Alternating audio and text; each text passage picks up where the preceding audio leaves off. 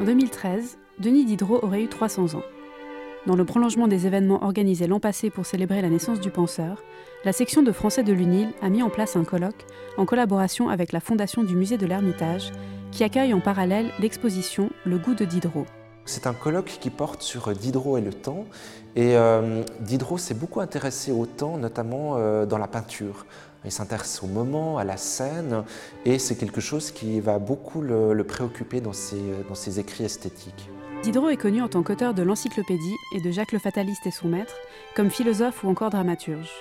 Mais il a également marqué de son empreinte le genre de la critique d'art, en commentant notamment les salons qu'accueillait chaque deux ans le Louvre.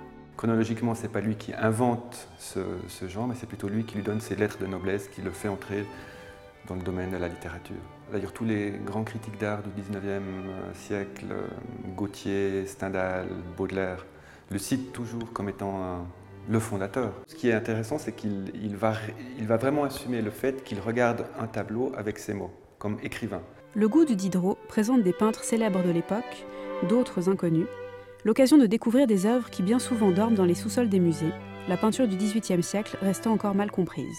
Mais l'intérêt particulier de l'exposition réside dans ce que les tableaux s'accompagnent de la critique qu'en a faite Diderot. Diderot s'est intéressé à divers euh, genres de peintures, il les a commentés, il admirait certaines euh, peintures et puis il détestait d'autres euh, pièces.